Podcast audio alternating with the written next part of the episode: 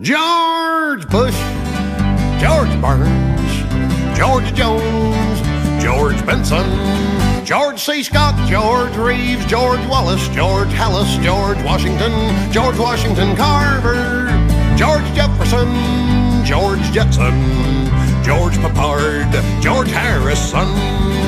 Os cinco filhos rapazes do antigo pugilista e campeão olímpico George Foreman chamam-se George, o pai.